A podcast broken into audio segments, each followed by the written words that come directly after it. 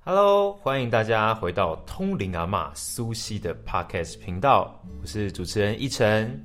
我是苏西，大家好。上次听完我们两集的关于死掉之后会看到什么之后，不知道大家有没有去实践了我们在里面提供给大家的这些方法了呢？那如果你还没实践，或是觉得诶有一点懵懵懂懂的，还是有一点点搞不太清楚的话，那这边提供给你一个好方法，就是苏西呢刚好有写一本书，叫做《隐形世界》。那这本书里面呢，就描述到苏西他的死亡经验，还有他死亡之后看到了什么。那你可以透过这本书，更加了解我们所描述的这个死后世界，它长的样子是什么样子，还有你会感受到什么，看到什么，经历到什么。那这本书呢，现在可以在我们的官方网站。官方网站苏西学院的官方网站，如果你不知道在哪边的话，没关系，我们会在底下附上链接来给你，你可以很轻易的找到它，然后可以把它下载下来，可以看一看这本书，相信会对你更有帮助，对吗？这样好，可以多多了解一下。嗯，好，那今天呢，我们来聊一些轻松的话题。今天来聊一个也是我私心很想问的东西，就是关于梦境。因为很多人都有说，梦境它是象征的很多事情，比如说，常听到人家说这个解梦哦，周公解梦，我梦到什么，我们印象特别深刻的，我们就会去上网就 Google 说周公解梦，还有一个专门的网站，你可以去查你梦到不蛇啊，梦到掉下悬崖啊，梦到什么象征你现实世界中会发生什么，有些蛮准的啊，有一些也还又觉得还好。那除了这个之外，还有所谓的像是预知梦，有些人梦到一些东西，他遗忘了大部分，他记得一点点。那在未来有某一个时间、某个地点发生这件事情，他想到啊，这个事情我做梦我有梦见过，或者是又有另外一派说法，他是看电影的那个系列的，就是有一部电影是在讲。好几层的深层梦境嘛，他在第四层、第五层的梦境，在梦里面睡，在梦里面又再睡、再睡到最深层的时候，在那个地方植入一个很简单的观念给他，他就会慢慢随着在梦境里面一层一层醒过来之后，这个观念就变成一个很巨大的根深蒂固的思想。所以，关于梦这件事情，有太多那种很魔幻的那种面纱在里面，也有什么可以操控自己的梦的这种。在梦里面打游戏、打人生游戏的这个概念，所以今天想问苏西，所谓的梦境，它到底是一个什么概念？梦境呢，基本上来讲，我们一般人比较劳累，或者是呃头脑思想比较复杂的时候，比较会做梦。哦，就是比较多烦恼的时候。对对对，所以呢，基本上来讲，很浅显的可以去理解，我们做梦只是一个思想的代谢。代谢。对。就说你很多呃，我们每天都很忙碌嘛，哦，那头脑是不是有很多的念头都会跑出来？嗯，可是呢，很多时候我们的身体来不及去跟上我们的那个头脑的想法去做事，嗯嗯，对不对？那在这个时候呢，你很多的那种呃念头思想浮现出来了，嗯，可是呢，你来不及去执行，嗯嗯，可是呢，你又挂碍着那些事情的时候，很容易在梦里面呈现出来。哦，所以你会觉得做梦的时候是乱七八糟的，不觉得？对对对，就很没逻辑，什么东西就突突然就接在一起了，这样。对对对，所有的画面就连接在一起了，跳来跳去的，很没有逻辑性。嗯，这种状态都是一种思想的代谢。嗯，平常就是你比较劳累的时候，或者是杂念比较多的时候，嗯，或者说你心中有很多的挂碍，或者是很多的呃，比如说。别人对你想法的一些牵引的时候，嗯包括你情绪的压抑的时候，可能在你睡觉的时候，因为你睡觉的时候头脑是比较放松的状态，嗯，但是呢，你的思想呢就会一直跑跑出来，嗯，所以我说那个就是一种思想的代谢。哦，所以它跟这些什么预知啊，或者是跟现实情况的这个映射啊，都是没有没有什么关系，它只是。在代谢掉你来不及消化的那些思想。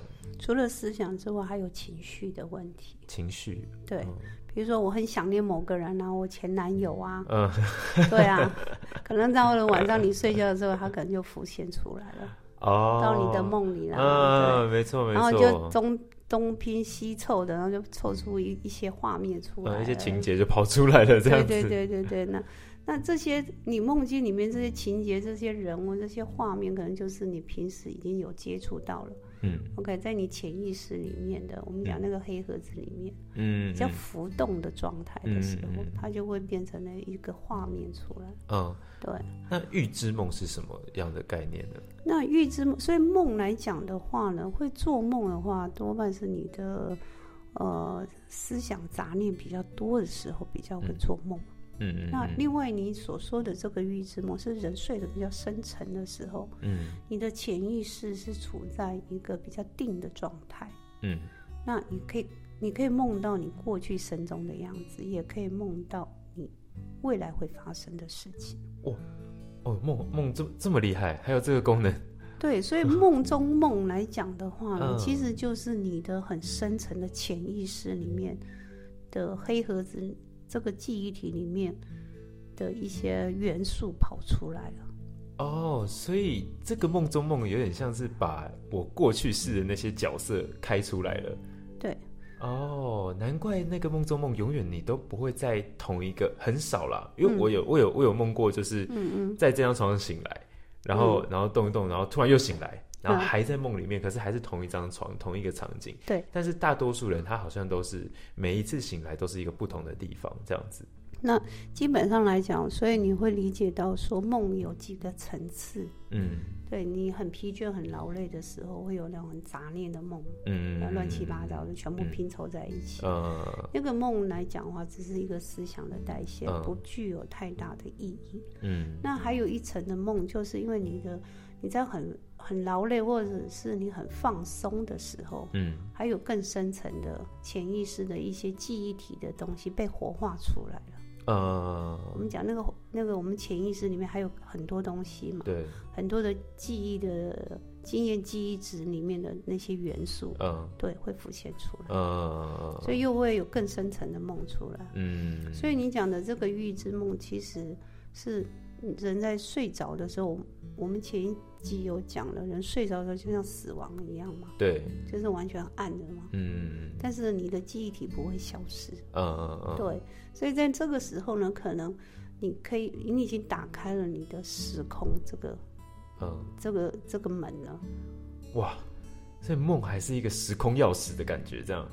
但是你必须是处在一个非常沉静的状态，沉睡的状态吗？沉沉静就是非常静，就是你的灵魂意识是非常安静的状态，心里没有太多的杂念的时候，对对对，进入睡眠就很容易打开这个这个空间，这样。对对对，就是只是你只是打开了这个时空的这个这个大门而已，所以你会可能会连接到过去，你也可能会连接到未来。呃，对，所以你说的未遇之梦可能就是会发生，只是你提前看到了。哦，对，所以大家像是周公解梦这个网站，它就是我梦到什么，然后去看这个反映什么。它除了是它可以检视自己代谢出来的什么之外，那它如果真的是预知到了，那也是相对来说也是有时候黑盒子东西也会露出来的这种概念嘛？对，就是那个黑盒子呃被活化起来了，嗯，对，被活化起来了，是是这样的一个状态。嗯，那周公解梦，我觉得那是一个大数据法则，不见得是绝对正确的，像星座一样。对对，它是个大数据法则，那那可以参考，但是不要太相信。嗯，对。这样想，周公也是蛮可怜的，莫名其妙 被大家抓去解梦，这样。没有没有，他睡他的觉，关你什么事？对啊。那有一个说法叫做清醒梦，这也不新了。就是我约莫我高中的时候吧，十多年前就有人在玩这个东西。嗯，它的概念是。在梦里保持清醒，然后你透过你的想象力在梦里面做各式各样胡作非为的，反正在梦里面你可以完成任何事。然后他是有职业的这种清醒梦玩家的，他只要一睡着，他就在里面尽情的去创作啊。他有可能是音乐人，或者是他现实中他有一些残疾，但是他的清醒梦操控的很好，嗯，他可以在里面完成现实中他不能完成的事。那清醒梦又是什么样的意思？好，我们刚刚回到刚刚讲的那个梦中梦那个东西，嗯，很多人拿来做催眠，嗯，有没有？很多人拿来做催眠，就可以看到你某一世的某一个状态。哦，催眠是真的可以看到，所以催眠也就是梦中梦的一种利用。哦，它让你进入一个很很深层的，对，很深层的一个状态之后，去打开你内在。过去生中的一些记忆体的东西，然后去看到过去生发生了什么事情。对，所以催眠跟梦中梦其实其实就是一个很雷同的一个状态。一个是辅助辅助使用，让你进入这个状态；一个是自己进去这个状态。对对对。那清醒梦呢？那清醒梦来讲的话，其实它没有很大的差别。嗯。那因为有些人呢，就是说他可人的潜意识其实有很。是无量深层的东西，嗯嗯嗯，那他去用用头脑的意识去控制自己，嗯，他用控制的方式呢，去允许自己做些什么事情，因为思想、思想念头这个东西，它是无量无边的，嗯，而且它随时可以去被改变的，嗯嗯，对，所以所谓的 惊醒梦这种东西，就是说我用我的意念去控制我自己要看到什么，哦，对。就像你想心想事成，你去刻画你的梦想，其实是一样的意思，对，因为它是不存在于现实条件之下的，天马行空嘛，谁都可以啊。嗯，就像我们讲，你做白日梦也是一个清醒梦，不是吗？啊，对这个概念，那他会不会因为他操纵清醒梦的这个过程，反而造成他都没有在休息？他的精神都是一直处于一直在运作的状态，那个是很耗能量的，很消耗自己的内在的能量。嗯，对啊，因为我想说，哇，那他等于是二十四小时都一直在运作，一直在运作，这样那不累吗？就像就像你很很累，你睡觉，可是很那个梦的代谢干扰，你觉得越睡越疲倦，对，越睡越累，有时候真的会这样，而且他就不是说一天哦，他有时候是好几天这样连着连在一起。因为前一天的疲累加到今天的工作里面，然后这样子又变成更多的东西需要代谢。其实我们可以发现说，我们的身体跟我们的头脑意念是两个层面的东西。因为我们的身体比较笨重嘛，嗯，那我们的念头可以跑得很快嘛，嗯，对不对？过去、现在、未来跳来跳去，嗯嗯。但如果说你的身体无法配合你的头脑，或者你头脑跑太快了，你的身体来不及去运作，嗯。你很容易产生混乱，头脑的混乱。嗯，呃，不管是梦中梦还是还是你的清醒梦都一样，它就是一个你的思想念头不断的在转。嗯，对，那是非常耗耗能量的。但有时候很难控制，就是呃自己也不知道为什么会有这么多杂念在里面。那有没有什么很有效的方法可以让这些杂念，嗯，不敢说它一次排空，就让自己至少每一天在。去睡觉的时候可以比较不去思考，因为有时候真的就他会自己去动，就突然想到什么，就真的完全睡不着。其实基本上来讲，我们二十四小时分分秒秒那个头脑念头都在动，只是说我们有没有意识到他在他在动。对，那最好的方法你就是尽量去专注在某些事情就好了。嗯，那杂念会一直跑嘛？念头会一直跑，那基本上就像那个。坏掉的收音机，你知道吗？有杂讯很多，对对对对，嗯，你感觉得到，但是你无法去控制它。对，那我们怎么样把那个坏掉的收音机把它关掉？不理它，呃，把它电池拔掉。啊，电池拔掉嘛，或关机这样。对对对，嗯，把那个收音机拔掉，就是呃，插头拔掉就好。对对对对对。可能那个开关坏掉了，你懂吗？嗯。插头拔掉，不要让它去运作就好了。嗯。那在现实生活里面来讲话，你就是要很专注在某一个事情。嗯。那慢慢那个杂念就会退掉。是在睡眠的时候吗？还是说平常？平常你生活，比如说你吃饭。OK，你就专注在你的吃饭，你去看你的饭，OK，看你的菜，看你的盘子，OK，把你的意念 focus 在你现在在做的这件事情上面，那个杂念比较不会干扰到你。嗯，这是一个很好的方法。哦，这个就是有点类似专注在这个当下的这种练习，对对对对，你对，多做这种练习是很好。这个对现代人来说是有一个难度的，因为大部分都是同时都在处理很多事嘛，尤其是现在手机可以帮我们运作很多东西。那同时在做什么事情的时候，一定会有一只手机在旁边在处理，这样子会觉得比较有效率。其实不一定啊，就是说，呃，比如说我现在在跟你讲话，对不对？那我可能好，我的眼前有一个杯子，嗯，这个杯子的图腾很漂亮，我可能就会专注在这个图腾上面，嗯，然后把自己融入在这个状态的时候呢，你比较不会受到你头脑思想的一些干扰。这样讲有点像冥想的感觉哦。其实冥想不是叫你放空，然后呆呆的坐在那里，啊，呆呆的坐在那里是没有任何意义的，嗯，而是说你如何把你的焦点放在你觉得很舒服的状态，嗯嗯嗯，比如说看一只狗啦，OK，看这个杯子很漂亮啦，嗯，对，把你自己的呃这个焦点呢放在一个让你会让自己觉得很放松、很喜悦的，嗯，那种呃画面也好啦，嗯，对。我觉得就这样子就好了。哦，那是不是可以理解成说，我今天如果我要睡觉，但是我白天我真的真的没有办法做到这些练习，那嗯，我可能我是很喜欢海洋的人，嗯，那我在睡觉的时候我就去想海的样子，然后我闻到海海风的味道是什么，嗯，我会摸到的感觉是什么，这些专注在这个场景里面，就会突然进去熟睡的状态。比较容易进入睡眠，对，就是你要去找一个你觉得很舒服、很喜欢的一个场景，嗯嗯，你去看它，或者说，哇，你感觉今天的这个呃牛排大餐好好吃，哦，好香哦，你去回味它，你觉得好舒服，OK 都可以，或者你闻那个花好香哦，或者吹那个风哦，好舒服。然后你把你今天能够经历到的一些很舒服、很棒的画面再植入嘛，嗯，然后帮助自己在很放松或者觉得很愉悦的状态，保持那个状态的话，就比较不会有你所谓刚刚讲的那种现象。哦，所以慢慢的，你的资料库里面就有很多美好的画面，你可以提取出来。对，就今天想要想啊，今天我想要经历这个，然后就拉出来之后，你就讲哦，就睡着了这样。嗯嗯。哦。哇，那大家有福了，这个 失眠的朋友有福了。嗯，好，最后想要问苏西一个问题，就是梦游。梦游，梦游是他的杂念太多，多到已经影响到身体的行动嘛？因为我我的一个亲戚，他以前睡觉的时候会开家里冰箱找东西吃，但他醒来是不记得的。嗯，这是什么原因啊？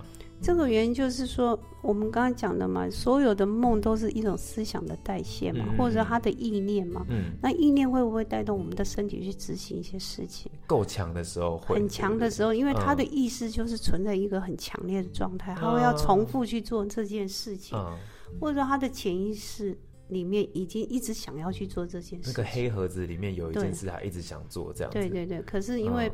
他有其他的可能用理性啊，或者是什么去去控制他想做的事。可是，在睡着的时候，因为他的理性的那个层次是休眠状态，对。可是他潜意识那个东西就活化起来，对，活化出来之后呢，他就会带动他的身体，嗯，去做他想做的事情。哇，这个很特别，因为。他甚至可以，就是不需要去看，他就可以知道这些。你要知道，这些梦游的人其实他有很深层的压抑性的行为，压抑就是他情绪是被压抑的。哦，可能他现实生活面是呃，可能父母啦，很严厉的，嗯，对，因为这种过度的严厉之后，他有很多的想法没办法执行，嗯嗯那只有在很放松的状态，嗯，他就想要去完成他想要做的事情。哇，这样想也是有一点点可怕，对不对？因为不知道他到底想做什么，或者他会做出什么事情。对，所以基本上梦游的人，其实他是在某一个层面上来讲是非常压抑性的，他是一个不健康的一个状态，嗯，对对对，不健康的。那他可以透过我们刚刚说这个练习去排解掉这个心情吗？我觉得比较深层的去跟这个梦游者，呃，做理性的沟通，甚至跟他去了理解他有什么样的压抑性的行为。可能这种压抑性的 行为，可能在很小的时候就被压抑了。哦，他也不是一时半刻就可以被化解掉的。对，就是要一不断去追溯，一定有一个东西，那个机制坏掉了，你懂吗？然后又一不断，他自自我催眠强化到一个程度的时候，他就会去做这件事情。这个机制跟父母很有关系，对不对？我觉得有很大的关系。这个呢，我们有一个 专门的课题，呃，关于父母对于孩子的这个复制的议题，对不对？对对，这个我们是有准备的，但不会是今天讲。好，今天呢，关于梦境的这个解说呢，我们会到这边告一个小小的段落。我觉得我问的这个问题呢，虽然说它的起头是很单纯的，但是我应该帮助到蛮多失眠的朋友了，因为我自己也很常会有，就是那种烦恼太多，睡不好、睡不着的时候。我觉得今天这个对我来说是非常非常有帮助的，也希望对各位的听众朋友也很有帮助。那我们今天的时间呢，就到这边了。那我们跟要跟大家说声拜拜喽，拜拜，拜拜。